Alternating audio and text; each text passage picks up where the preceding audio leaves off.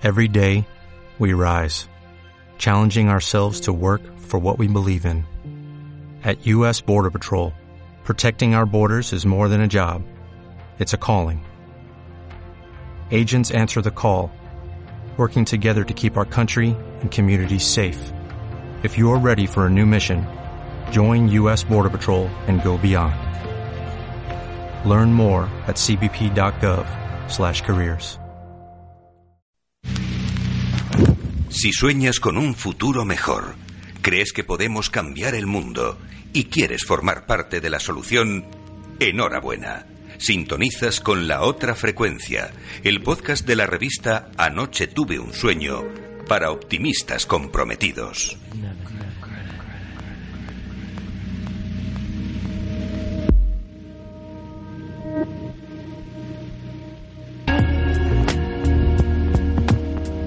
Saludos de Pedro Delgado en nombre de los que ocupamos la otra frecuencia. Traemos hoy una propuesta con iniciativas científicas y ecológicas del máximo nivel y argumentos narrativos muy interesantes. Para comenzar, la valiosa agenda de Nacho Hernández Medrano, que nos anticipa las futuras mejoras en el tratamiento de las llamadas enfermedades raras, aprovechando los avances del novedoso Internet del ADN. Los blogs de la otra frecuencia. Bueno, pues vivimos en un mundo de tecnologías que están creciendo rápidamente a gran velocidad. De hecho, van tan rápido que las llamamos exponenciales, ¿eh? porque no avanzan de manera lineal, sino que cada vez se aceleran más. Las tecnologías que más rápido y más exponenciales eh, se están comportando de todas probablemente son las tecnologías de la información. Y esto no es casualidad, esto es porque desde hace unos años los humanos hemos decidido crear algo que consiste en una red de conocimiento global de la que todos participamos y que se llama Internet. Internet es realmente muy importante la historia de la humanidad porque va a generar una nueva forma de eh, crear un conocimiento único y compartido. Bueno, pues mm, resulta que los humanos llevamos dentro de nosotros una información muy relevante, que es la información genética, que está compuesta por cuatro letras, la C, la G, la A y la T. Y resulta que desde hace unos años las personas del mundo de los sistemas de información, los que vienen del mundo de la informática, se han dado cuenta de que podemos gestionar la información genética eh, comportándonos como hemos estado haciendo en Internet. De tal manera que viene sobre nosotros una nueva tecnología que lo va a cambiar todo. Es el Internet del ADN esto va a ser muy significativo en nuestras vidas y va a ser tan disruptivo a las diferentes industrias como lo ha sido el ordenador portátil o el teléfono móvil en los últimos años. La genómica, la célula, la vida, la biotecnología nos va a cambiar la vida en todos los niveles. Nos vamos a comprar la crema de la cara basados en nuestro código genético, nos vamos a apuntar al gimnasio basados en, nuestros, en nuestras mutaciones genéticas, vamos a comprar la comida en el supermercado en función de nuestras mutaciones genéticas.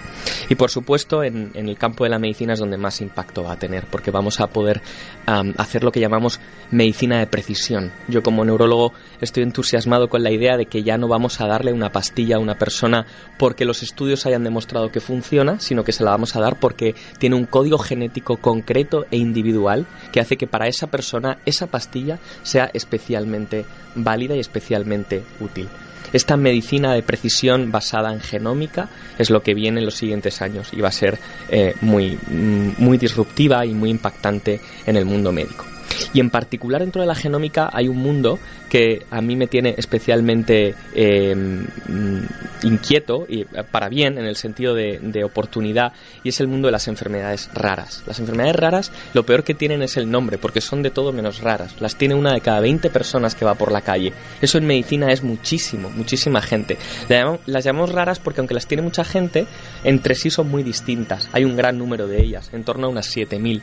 Em, y esto es lo que hace que no se investigue demasiado sobre ellas y no haya muchos tratamientos. Pero de nuevo hay un gran optimismo en torno a esto porque hemos ah, desarrollado en los últimos años nuevas tecnologías que van a permitirnos entender estas enfermedades basadas en ese Internet del ADN a gran velocidad.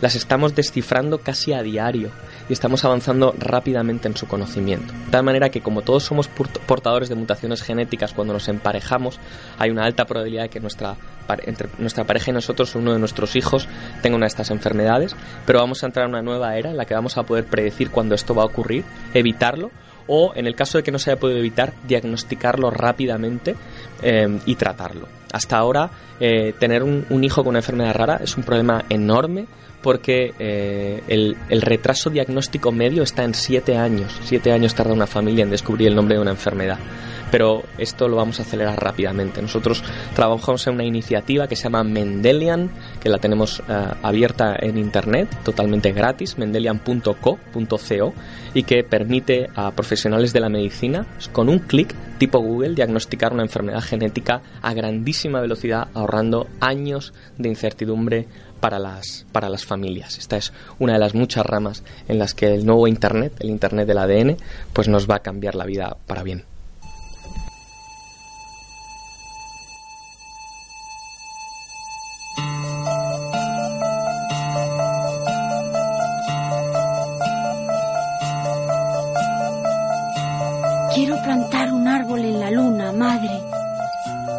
Hermosa luna es sorda y fría. Quiero tejer un nido de gorriones, madre, en la luna que es gris y que no alienta. Quiero estrechar la mano a Serenita, madre, aunque sea de piedra y de silencio. Quiero apoyar con fuerza mis labios en la luna, madre, como si fuera un tibio cutis de muchacha.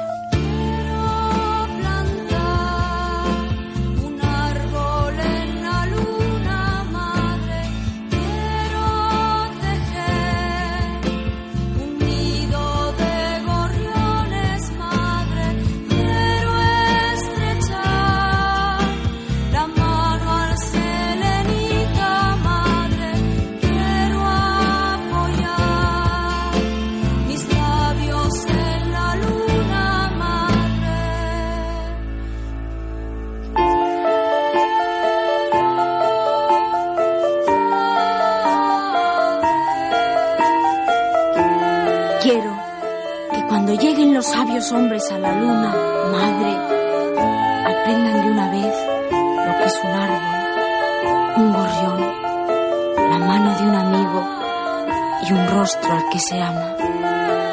Porque los sabios hombres, madre, casi lo han olvidado.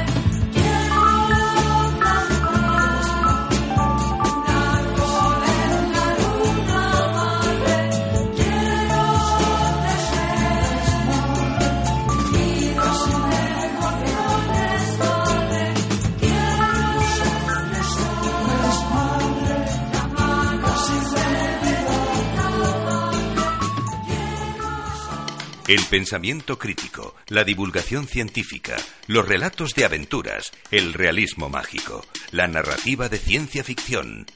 No hay límite de géneros en el Club de la Lectura de la Otra Frecuencia, con Pedro Delgado. Nos hemos citado con Fernando Gamboa, escritor superventas de Amazon, autor con Capitán Riley de la novela con más descargas de la plataforma entre 2014 y 2015, genuino aventurero y audaz conversador para hablar de su última novela, Tinieblas, que lleva unos días a la venta. Pero lo primero que llama la atención es que Fernando Gamboa comienza a escribir salvando las distancias, igual que Julio Iglesias deja el fútbol y se transforma en cantante. Lo hace por una lesión. ¿No, Fernando? Nunca había escuchado la comparación, pero sí, sí, es cierto. No me ha ido tan bien como él. no, no te identificas de alguna manera, ¿no? Cuando, cuando tuviste la lesión y dijiste, bueno, pues voy a comenzar a escribir, ¿no? No, no pensaste nunca en él, ni cantaste Gwendolyn, ni nada parecido. no, no, la verdad es que me enteré de su historia después, no, no soy no soy ningún fan de Julio Iglesias. Pero no, mira, no fue, supongo que a lo mejor lo haría por lo mismo que yo, una manera de, de salir adelante, de no volverte loco. O sea, cuando toda tu vida se va al carajo de repente, pues tienes que reinventarte y bueno, pues yo lo hice de esa manera. Sí, Fernando, considerando dónde procede usted y a lo que se dedica, ¿considera la literatura una aventura? Bueno, para mí es una extensión de mi vida. Es que yo entiendo la vida como una aventura. Realmente no, no, yo una vida un poco, eh, poco usual, ¿no? Me dedico a, pasar la vida viajando, yendo aquí y allá, sin domicilio fijo, sin, sin no, no tengo casa, ni coche, ni familia, ni nada de esto sea, entiendo la vida, pues eso, como, como descubrir cosas y como poder entenderse en cierto modo una aventura. Y la, literatura, pues escribir para mí es lo mismo, o sea, es una extensión de lo mismo. Es, es cada vez, pues lo que yo vivo, pues intentar transmitirlo a otros y hacer que otras personas, pues, pues sientan las mismas emociones que puedo sentir yo, pues a través de mi libro. Y al escribir, ¿hay sensaciones semejantes a, bucear con tiburones martillo en las Galápagos, o subir al volcán Pacaya en plena erupción, o dormir al raso sobre una duna en el desierto? ¿Es parecido? ¿Hay momentos eh, de aventura literaria que tengan esa sensación? Bueno, eh, espero que los lectores sí que las tengan. Yo al escribirlas lo que hago es rememorarlas, lo cual me ayuda mucho. O sea, a la hora de escribir ciertas ciertas aventuras o ciertas escenas, claro, es mucho más fácil. Si, pues, si tú te has perdido en el desierto pues y te has quedado sin agua, pues es mucho más fácil contar qué se, qué se siente, cómo las pasas, si a ti te ha pasado de verdad, que si te lo tienes que imaginar o buscar en Google. Entonces, bueno, yo lo revivo e intento hacer que los lectores pues también lo revivan. O, si no han, han vivido algo parecido nunca, pues que intenten, no sé, que acercarles la emoción de, esos momentos. Pero hay emociones parecidas o no, pregunto, ¿eh? Cuando se termina un párrafo, cuando concluye un capítulo, cuando hay una idea que se resiste y de repente aparece. ¿Hay algo parecido o no tiene nada que ver? No, bueno, son cosas diferentes, son cosas diferentes. Cuando estás escribiendo, digamos que lo saboreas más. Cuando, todas estas cosas que cuando uno está leyendo, las ves en el cine, que parece muy emocionantes, todas estas escenas de escenas de acción, ¿no? Que estás ahí jugando toda la vida y todo eso es muy chulo a todo pasado. Cuando estás ahí en el ajo, realmente no es una broma, porque es tu pellejo que está ahí y no, estás pensando en nada, no estás pensando a ver qué cara pongo, ni, ni, como, que, ni la frase simpática, ¿no? Para, para que quede bien la escena. Estás intentando pues, salir adelante que, que el fulano que te va persiguiendo, pues no, no te pegue un tiro. Pero lo que intentas es, bueno, sobrevivir para el día, cantarlo al día siguiente y luego, bueno, luego después pues empiezas a rememorar y es cuando te entra el canguelo y cuando lo estás escribiendo a la hora de escribir, pues bueno, intentas transmitir algo de eso, pero no, yo no, por, por, suerte para mí escribir es la fase tranquila de todo ello. Fernando, si le ofrecemos un trabajo fijo ahora mismo, con cheque en blanco, que suponga horario de oficina, con reuniones de cuello duro y un jefe dispuesto a jugar incluso juntos al golf, ¿se lo piensa? no, la verdad es que no, no haría falta pensármelo. No, no, no, no hay dinero que compense la libertad de poder hacer cada día lo que quieres, levantarte por la mañana y decidir qué vas a hacer con tu vida. No, no, no, el dinero pues está bien para comprar ciertas cosas, pero no, no, no, no compensa la, pérdida de la libertad.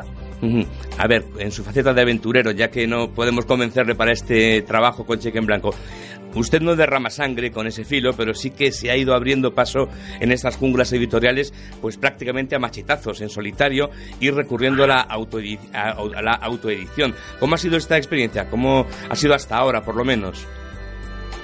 Pues ha sido sorprendente y muy gratificante. La verdad es que yo entré de rebote, yo venía del mundo editorial y venía bastante escaldado porque no, aquí en España al menos pues por lo general no se hacen las cosas bien. Y bueno, fue, apareció Amazon y bueno, me autopubliqué por, a pesar de que todo el mundo decía que no lo hiciera, que era un paso atrás en mi carrera y todas esas cosas. Y me fue genial, yo no me lo esperaba, la verdad es que no tenía ni idea de dónde me estaba metiendo y bueno, pues fue fantástico. ¿eh? Y la verdad es que a partir de ahí, pues el momento de que empiezas a crecer y empiezas a, bueno, a ser leído por, mucha gente, y ya te acabas convirtiendo en lo que se dice un bestseller, por decirlo así. Eh, pues bueno, la cosa se, pone, se entorpece, ya no eres el bicho raro que está ahí, que publica el fulano que vende 20 libros, sino un tipo que está vendiendo 300.000.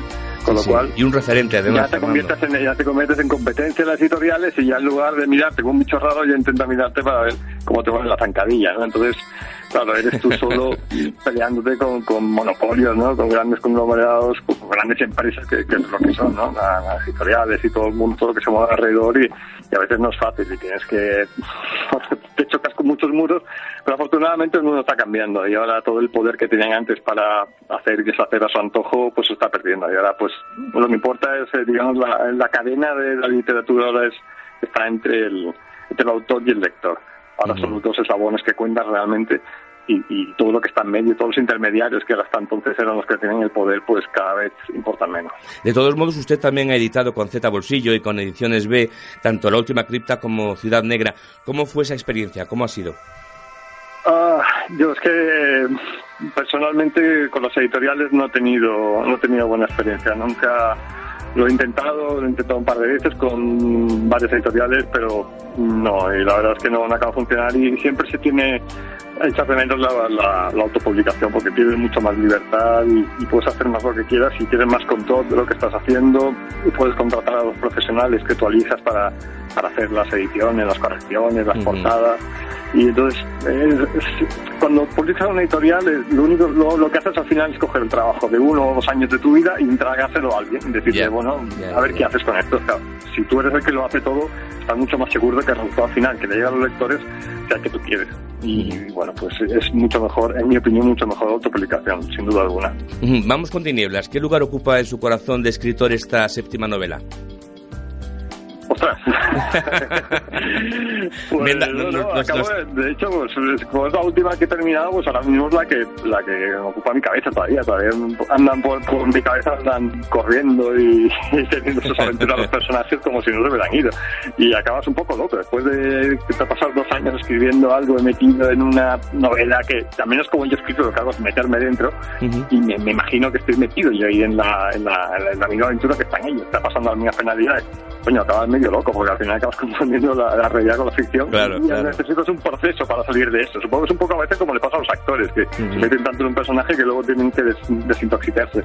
Y a mí me pasa igual, yo todavía estoy en fase de desintoxicación y, y todavía no, digamos que estoy demasiado dentro del bosque para para poder para poder ver los árboles. Estoy ahí metido en el ajo y bueno, estoy perdido en mis tinieblas particulares de, la novela. Cuando pase el tiempo, imagino dar un paso atrás y, y veré, veré, bueno, pues podré opinar con más, con más criterio. Ahora de momento lo que estoy muy contento, los lectores que lo van leyendo, pues están todos contentísimos y a todos les encanta. O sea, con lo cual, pues ayuda.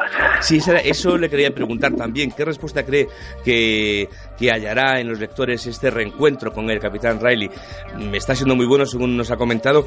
Mm, ¿Qué espera de, de, su público, de, sus lectores? ¿Cómo cree que van a reaccionar?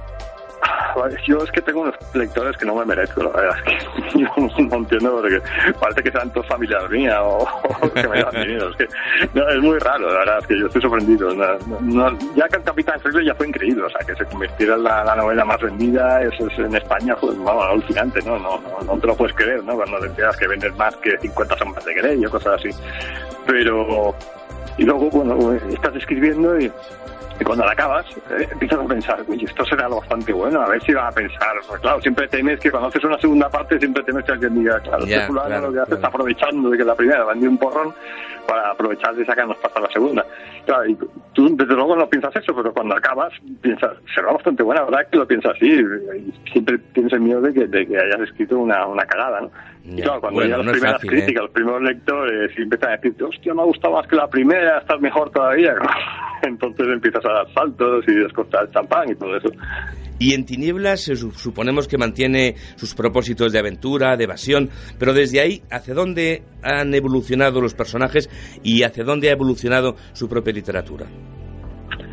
Ah, pues mm, al mismo tiempo que yo va madurando, por decirlo de algún modo, y también al final no, no, deja de ser pues parte de mí, cualquier libro que escribo es parte del autor. Entonces, ahora pues estoy pasando una época un, poco más oscura, porque igual que Picasso tenía sus épocas azules, pues yo tengo, ahora estoy pasando mi época oscura. Y de ahí la novela, pues entonces es las mismas aventuras, es no parar, muchas risas, es una película, una película. es una novela bastante divertida y con muchísima acción pero bueno, tiene, mm, bueno, trasfondo un poco más, más oscuro, más, más, mm, más inquietante, ¿no? Y creo que es muy chulo, que creo que hace la novela sea más profunda y, y hace más no solamente una novela de aventuras, sino que, bueno, cuando la acabas, aquello que te quedas pensando, mmm, esto. Ya. te, pones a pensar sobre ello. Fernando Gamboa, ¿está vigilando las ventas estos primeros días? Hace dos años que no miro las listas de venta, ni los rankings, no tengo ni la menor idea. Eso es, que es, eso es casi arrogancia, Fernando, ¿eh? No, no, no, al contrario, no, no, no, es que no, no, no, el problema es que eh, hace dos años cuando saqué Captain precisamente, hubo un momento que me, me, me chiflé, ¿no? Empecé a mirar, estaba preocupado por las ventas, por los rankings, de hecho estaba participando en el concurso de Amazon y, y bueno, pues el libro pues se estaba vendiendo muy bien y pero así estaba mirando cada día y preocupado, y hoy primero, y que he vendido hoy no sé cuánto al menos que otro día. Y al final llegó un momento, cuando acabó al cabo de dos meses, que acabó el concurso, eh, a pesar de que fui, el, que, más vendió pero de ese concurso, pero acabé muy estresado. O sea, acabé, pues bueno, me, salió, me salió hasta, hasta alergia, me salió la piel del estrés. Y entonces en ese momento comprendí que eso no era, no era sano y que no, que eso no me aportaba ningún tipo de felicidad. Entonces, desde ese momento, pues simplemente decidí eh, quitar eso, o sea, no volver a mirarlo y simplemente escribir. Y una, una, curiosidad, Fernando. Sí, sí, perdón. Eh, una curiosidad. ¿Cuenta con algún equipo para la promoción o para el marketing o no? No, no, no hago ni marketing, nada. Nada. Soy muy vago. Paso olímpicamente. La verdad es que eh, mi confianza es en los lectores, simplemente. O sea, yo lo que he averiguado en español tanto como en inglés también, que también ha funcionado muy bien las novelas, es que, es que da igual que no te conozca, al final, digamos, el, el, el boca a orejas lo tiempo. O el marketing y todo esto es genial, seguro que vendería mucho más, pero al final lo que más pesa de todo es el boca oreja, es lectores satisfechos que lo leen y se lo recomiendan a otros. Y he funcionado siempre así, la verdad es que nunca he hecho publicidad de ninguna manera, nunca, nunca he hecho nada, y ahora menos, y cada vez hago menos. Ahora pongo pues eso, un, un tweet, un post ahí en Facebook de vez en cuando y comentando alguna cosa, pero pero alguien que pueda ver Facebook normalmente es que no, no sabrá ni que soy escritor. Así que bueno, es la manera que, que hago, que seguramente es errónea y es fatal para las ventas, pero vivo mucho más tranquilo, soy más feliz así y, confío tanto en mis lectores que, que bueno, que ellos van leyendo y si la novela es buena yo creo que, que al final, pues bueno, la, pondrán en su justo, su justo lugar. Fernando Gamboa, no hay tiempo para más. Eh, esperamos eh, hablar con usted otro día le agradecemos que haya atendido nuestra llamada y quedaríamos emplazados, si le parece, para que en una próxima ocasión nos ofrezca sus valiosos consejos como autor de éxito sobre cómo triunfar en la autoedición, por ejemplo. sería un placer, sería un placer, encantado. Pues ya lo saben, Fernando Gamboa, si quieren disfrutar de la aventura sin jugarse la vida, Tinieblas, de Fernando Gamboa. Fernando, un placer, muchísimas gracias. ¿eh? Muchísimas gracias a ti. En la otra frecuencia, sonidos y texturas, con Óscar Montero. Hola chicos, bienvenidos una semana más a estos sonidos con estas texturas. Si queréis, luego os cuento por qué he elegido a Miguel Ríos y su himno de la alegría. Esta es una canción que nos tiene que representar como seres humanos, que nos tiene que hacer y que nos ha hecho mucho más dignos, mucho más personas en contra de cualquier forma de totalitarismo, en contra de cualquier forma de vejación contra el ser humano, os canto esto y os ruego que cantéis conmigo.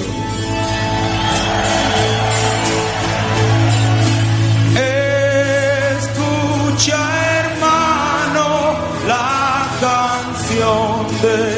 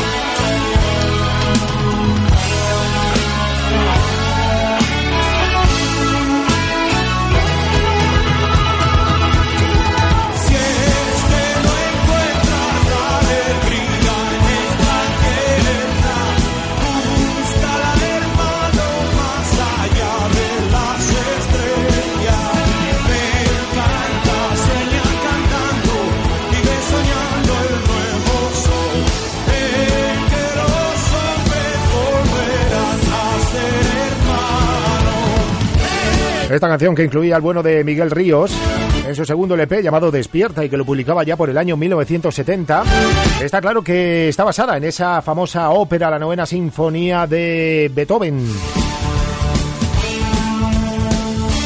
Los arreglos musicales para esta ocasión contaban con Waldo de los Ríos. Llegó a tanta popularidad en nuestro país que la verdad es que a Miguel Ríos le catapultó a la fama de una manera increíble y nosotros la hemos elegido para este segundo día. Son sonidos y texturas y solo espero que os haya gustado. Hasta la semana que viene. Valor social en la otra frecuencia. Yo no desperdicio es la primera aplicación que existe en España de consumo colaborativo. Con ella se pone en contacto a todas aquellas personas que quieran compartir la comida que no vayan a consumir. Y para explicarnos cómo funciona, Arancha de Castro ha traído hasta estos estudios a Laura Martos, técnica de sensibilización de la ONG Prosalus, y a Cristina García, responsable del Departamento de Comunicación. Bienvenidas ambas y cuando quieras, Arancha. Muchas gracias, Pedro. Como bien adelantabas, Yo no desperdicio es una plataforma que se puede utilizar desde la web o desde el móvil. Y es además una iniciativa de la ONG ProSalus, como bien has dicho, cuyas representantes nos acompañan hoy. Hola, Laura, Cristina, bienvenidas. ¿Podéis explicarnos cómo funciona exactamente Yo no desperdicio? Hola, buenas. Eh, mira, Yo no desperdicio es una aplicación web y móvil eh, que permite compartir alimentos eh, que te sobran en, tu domicilio, ¿no? Y permite a cualquier ciudadano, pues pues eso, subir a aquellos alimentos que por cualquier circunstancia no vas a consumir y no quieres eh, desperdiciar. ¿Y cuánto tiempo lleva activa la aplicación? La aplicación lleva activa desde noviembre del año pasado, o sea que llevamos todavía no llevamos un año. Eh, y bueno, estamos eh, con el recorrido de inicio que, es bueno pues empezar a, moverla en medios, que, que, empiece a tener seguidores y que se cree una comunidad que es de lo que se trata. ¿Y sabéis más o menos cuántos seguidores tenéis actualmente? Tenemos más de 400 y a 650 estamos ya, me está, me está diciendo Laura que estaba revisando justamente los datos ahora y solo se pueden compartir alimentos. Sí, esa es la idea de porque esta aplicación en realidad eh, parte de una idea de sensibilizar a la sociedad española en el tema del desperdicio de alimentos que está muy relacionado también con el tema del derecho a la alimentación. Entonces, la idea es eh, compartir alimentos para no desperdiciarlos. Pero no es una plataforma de venta, es de como trueque, ¿no? Es, eh, sí, en realidad tú pones a la disposición los alimentos de manera gratuita y, y quien esté también eh, registrado en la plataforma y le apetezca eh, hacerse cargo, digamos, de ese alimento que, ve en la web y, que está en su zona, pues, pues nada, se pone en contacto con, la persona que lo ha puesto a disposición y, listo. Y una curiosidad, ¿cuándo surge el impulso de participar en el consumo colaborativo? ¿A, raíz de qué cosa? Eh, ¿Cómo llega a vosotras la idea? ¿Quién, ¿Quién la inicia? Porque el consumo colaborativo sí que está claro que es una tendencia muy, muy en boga ahora y que mm, tiene mucho futuro. Pero en vuestro caso, ¿cómo llegáis hasta ahí? Pues en realidad precisamente por eso, ¿no? Porque nos damos cuenta de que, de que el consumo colaborativo está ya muy en el en fin, eh, no, voy a decir en el ADN de, de, la sociedad, pero realmente se está utilizando un montón y hay muchas iniciativas que están funcionando muy bien, ¿no? Y nos parece que justamente el, consumo colaborativo, cualquier iniciativa que, que, permita que varias personas eh, se pongan en contacto ¿no? y quieran resolver eh, una situación, la que sea, en este caso es el tema del desperdicio alimentario, nos parecía que era justamente lo que nosotros buscábamos como herramienta de sensibilización eh, para estos temas del desperdicio y del derecho a la alimentación. ¿Y hay algún tipo de alimento que no se pueda compartir? Mm, de sentido común cualquier alimento que, que, no esté en buen estado, pero habitualmente puede subir desde productos frescos, frutas, verduras, a conservas, eh, bueno, yo qué sé, mm, eh, levaduras o bueno, hace poco estábamos viendo que, que alguien en Vitoria ha subido una tarta maravillosa de chocolate casi entera y dices, bueno, pues ojalá estuviera en Vitoria, ¿no? Se viene muy bien cuando te vas de vacaciones, ¿no? Y, quieres dar la comida que, Eso que es. Bueno, ¿habéis tenido algún problema? ¿Algún alguna persona que utiliza la aplicación? Hola. eh, no, ahora mismo todavía no hemos registrado ningún, ningún problema. Es eso, que confiamos un poco en el buen servicio que hagan de la aplicación los usuarios y usuarias, pues eso, no subiendo alimentos que estén en mal estado o que hayan superado la fecha de caducidad. Y bueno, ya para acabar, para todas aquellas personas que nos estén escuchando y quieran utilizar la plataforma, ¿qué tienen que hacer? Pues es muy sencillo, únicamente tienen que registrarse a través de su propio nombre, un usuario y un Gmail. Y luego también tienes que poner el código postal en donde vives. Y ya está, así de simple, ya puedes empezar a compartir alimentos y bueno, también recetas y trucos ah. para aprovechar la comida. Pues muchas gracias Laura, Cristina, por acompañarnos en la otra frecuencia. Esperamos que tengáis mucha suerte. Gracias. Gracias. Gracias. No sé cómo lo hacen, pero ese campo de césped está siempre en perfecto estado. Claro, es que es artificial, está hecho a partir de neumáticos fuera de uso.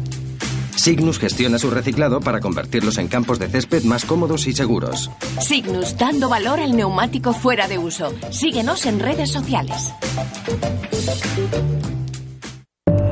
Miseria, destrucción y hambre. Eso es lo que queda de Siria. UNICEF va casa por casa proporcionando el alimento terapéutico que miles de niños necesitan para sobrevivir. Tú también puedes ayudarlos. Llama ahora al 900-907-300 o entra en unicefayuda.es y hazte socio. La otra frecuencia, el altavoz del planeta. Y con redes sociales, porque solicitamos preguntas para Elena Rasano, que visitará nuestros estudios la próxima semana, y la popular presentadora de La Sexta ya ha respondido, Arancha de Castro. Hablaremos con ella de la trastienda de un informativo, libro que ha publicado en la colección Alienta de Planeta de Libros. Y ella ha seleccionado dos de las preguntas que nos han ido llegando en las redes sociales de Anoche tuvo un sueño. La primera, a la pregunta de Jesús Rojas sobre si volvería a matricularse en Ciencias de la Información en Comunicación Audiovisual. Elena Rasano ha respondido lo siguiente. Mm, no sé. no sé. Me, me quedó la espinita de saber algo más que periodismo, ¿no? Y, por ejemplo, hay carreras que me apasionan como la medicina, pero sé que nunca lo hubiese estudiado porque es eh, durísima y, requiere muchas, muchos años. Pero no sé, no sé. Me, me, apasiona lo que hago y creo que no sé hacer otra cosa, entonces eh, no lo sé. Y la segunda cuestión de Cristina Oscar Peralta sobre si es imposible el compromiso del periodista. No, no lo es. Y de hecho hay ejemplos ¿no? aquí eh, de lo que es un periodismo comprometido. Está Julia Higueras con Anoche tuvo un sueño y hay más eh, ejemplos. Yo creo que además esa es el, la esencia de lo que es el periodismo. ¿no? El periodismo tiene que servir para poder cambiar el mundo, para eh, poder decirle a la gente esto es lo que está ocurriendo, denunciar un abuso, denunciar eh, una estafa, porque aquello que no se denuncia es aquello que no se puede ni perseguir, eh, ni, ni multar, ni sancionar, ni condenar, ¿no? Elena Resano, quien, como hemos señalado, la próxima semana nos presentará su valiosa aportación sobre lo que no se ve en los informativos en televisión. Y todavía antes de la despedida abrimos otro de nuestros blogs, el de Javier Martínez. Los blogs de la otra frecuencia. Anoche tuve un sueño, un sueño que me hizo despertar, porque es un sueño que se puede alcanzar. Pero debemos implicarnos todos, porque todos somos naturaleza, y cuidarla es cuidarnos. Soñé que volvíamos a conectar con nuestro planeta, a escucharle, a seguir sus ritmos, a integrarnos en él, porque no podemos consumir más de lo mucho que la naturaleza ya nos ofrece, o acabaremos por no tener nada. Necesitamos un mundo sostenible en lo económico, en lo social, en lo ambiental, Podemos y debemos vivir asegurando los recursos para las siguientes generaciones. No podemos permanecer pasivos ante los abusos. Debemos analizar, comprender y pasar a la acción. Todos somos parte de la solución y tenemos las herramientas necesarias para lograrlo. Primero con las decisiones cotidianas, qué comes, qué vistes o cómo te mueves, afecta al medio ambiente. Pero también podemos integrar hábitos que nos ayuden a todos, en tu casa o en tu oficina, gastando menos energía, menos agua, reutilizando, reciclando. Otro mundo no solo es posible, sino necesario un mundo basado en la cooperación y el aprendizaje, en el uso sostenible de la energía, en consumir menos y mejor, en reducir, en reutilizar, en reciclar. Un mundo que apueste por la economía circular, por el vertido y por el residuo cero. Un mundo que genere una economía baja en carbono, que cree empleo sostenible en el tiempo, porque no destruye nuestro entorno. La revolución de los optimistas comprometidos con el medio ambiente ya está en marcha, y aquí te la vamos a contar. De su éxito depende nuestra supervivencia. Pues nada más por hoy. Por si se han incorporado tarde, estamos cada dos horas desde las nueve de la mañana hasta las once de la noche en la web de Anoche Tuve un Sueño y renovamos contenidos cada semana desde la otra frecuencia.